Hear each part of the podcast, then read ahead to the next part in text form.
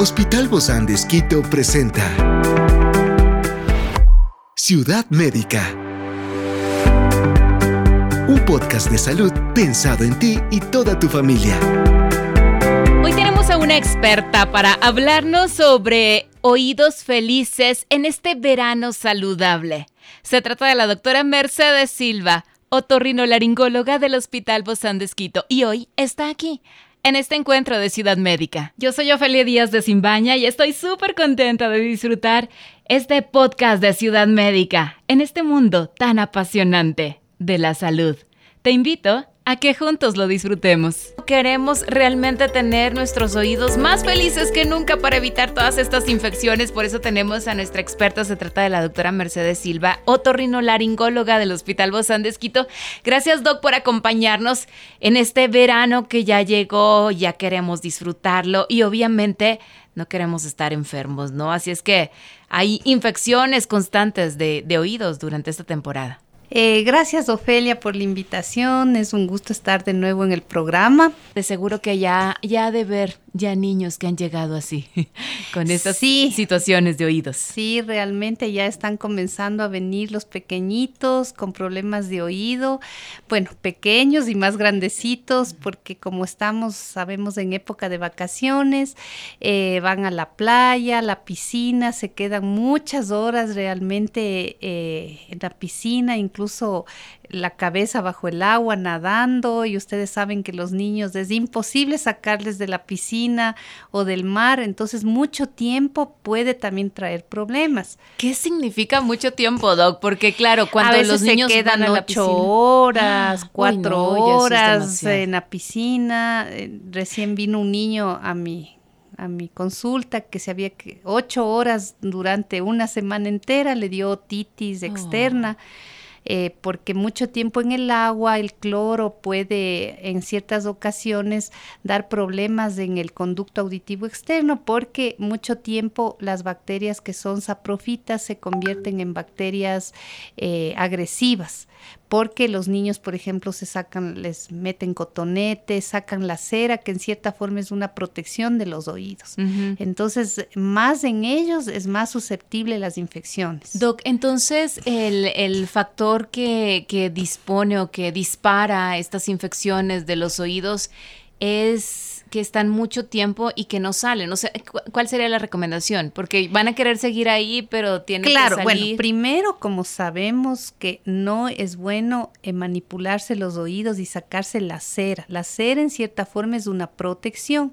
Obviamente, cuando hay tapones de cera, tienen que venir al especialista para limpiar, pero no sacarse. La cera repele el agua pero también mucho tiempo en el agua, en cierta, depende el agua si está sucia, de piscinas a veces que ya tantas personas que se meten allí, el agua también ya se, se hace de ciertas bacterias, entonces es mucho tiempo pasarse cuatro horas. Es importante a nuestros niños eh, hacer que salgan un rato, no se queden tanto tiempo ahí.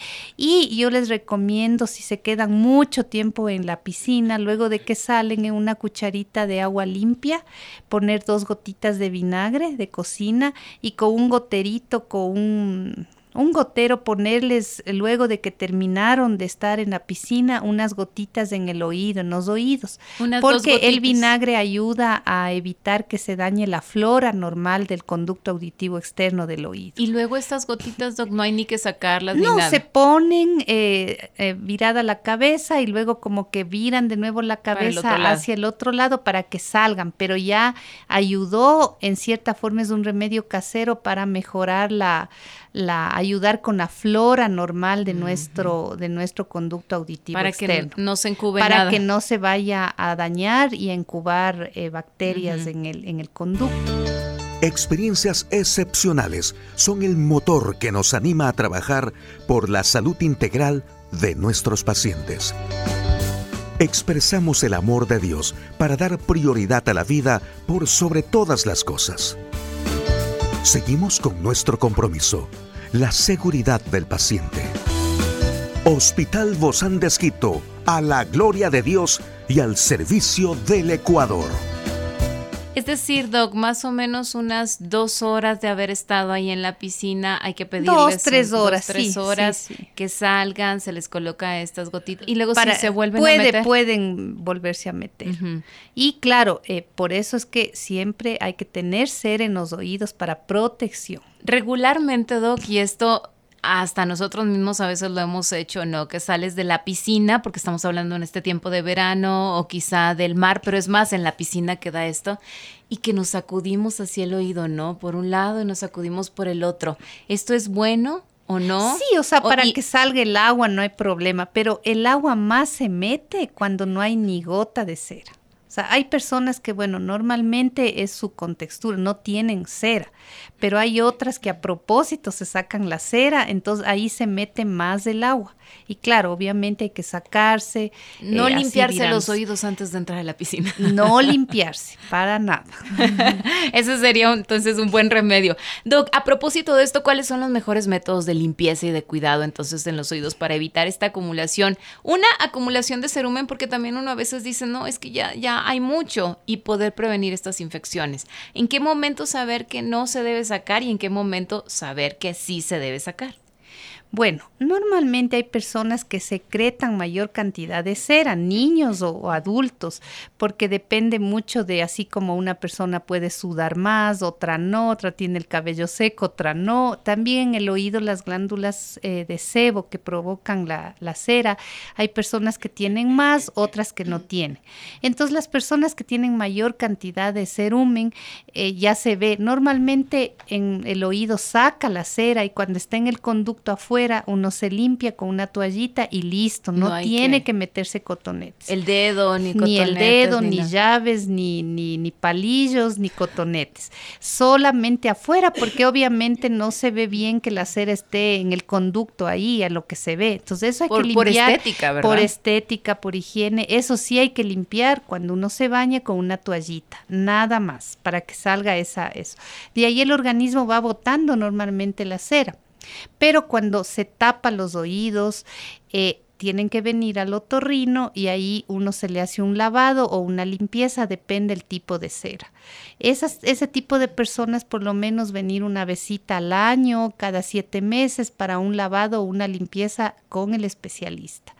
Y el resto de personas igual solo limpiarse afuera, en la parte de afuera con una toalla, nada más. Y sobre todo con esta advertencia que usted nos dijo antes, si va, sabemos que vamos a, a, ir de vacaciones, sí, playa no, y, no, y no hay que sacarse la cera. A No menos de saque. que la persona acumule gran cantidad de cera, entonces ahí sí obviamente con el agua puede hasta infl- inflarse la cera y tapar el oído, pero eso ya, ya vienen al otorrino y ya se lava, se limpia y listo. Hay personas que usan estos auriculares, ¿no? O audífonos también mientras se practican deportes acuáticos o se está expuesto al agua. ¿Esto es seguro, Doc? Sí, no hay problema, desde que el conducto esté bien, que el, que el, audífono esté limpio, eh, que no haya laceraciones, es decir, lastimados en el conducto que pueda provocar infecciones, no hay ningún problema. Y obviamente escuchar la música a, a un ruido normal, ¿no? no exagerar, como a veces los jóvenes ponen bien alto y eso también no es que aún bueno. con audífonos se escucha afuera. Escucha afuera, eso no. Claro, Tiene ya que ser- sabemos que está Ajá, fuera de, sí. de lo normal. Ahora, Doc, dentro de todo esto, ¿cuáles son los síntomas de una infección de oído? ¿Y cómo se puede tratar de una manera adecuada, Doc? Realmente la otitis externa, como otitis externa, como les decía, recién vino un paciente eh, a la consulta con este problema, es un dolor muy, muy intenso porque se inflama el conducto y a lo que se aprieta solo el trago, la parte de afuera, el- saltan del dolor. Eh, es un dolor in- tan intenso que se va hasta el cuello, hasta el brazo, se puede irradiar y puede dar fiebre y también sienten que el oído se tapó totalmente porque el conducto se No inflama de nada. tal forma que se prácticamente se cierra, entonces no se escucha bien y se y sale pus, a veces sale pus del oído, un- secreción mucoide, entonces fiebre, ¿Huele también y- esa y- secreción? Sí, puede tener mal olor. Entonces, eh, es- corren al, al- al médico porque realmente es un dolor muy intenso. Es El de la otitis externa es muy intenso. Es un dolor 9 sobre 10, 10 sobre 10. ¿Y cómo lo tratan, Doc? Es este, importante eh, con el especialista porque eh, es necesario aspirar el oído eh, y a veces las gotas no entran por tanta inflamación, las gotitas antibióticas o antiinflamatorias, entonces es importante a veces poner unos expansores, es decir, son como unas esponjitas para que por ahí pueda entrar las gotas y desinflamar el conducto hay que dar analgésicos, en ciertos casos antibióticos vía oral, pero lo más importante es limpieza de ese conducto, colocación de estos expansores para que puedan entrar las gotas tópicas.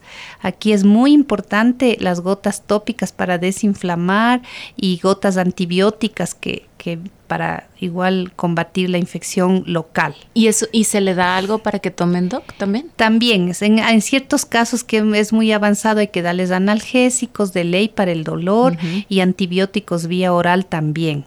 Y no puede entrar agua al oído siquiera unos 15 días para bañarse algodón con vaselina para que no entre agua al oído que está en tratamiento. ¿Y cuál es la relación, Doc, entre estas alergias estacionales, por ejemplo, y las infecciones de oído?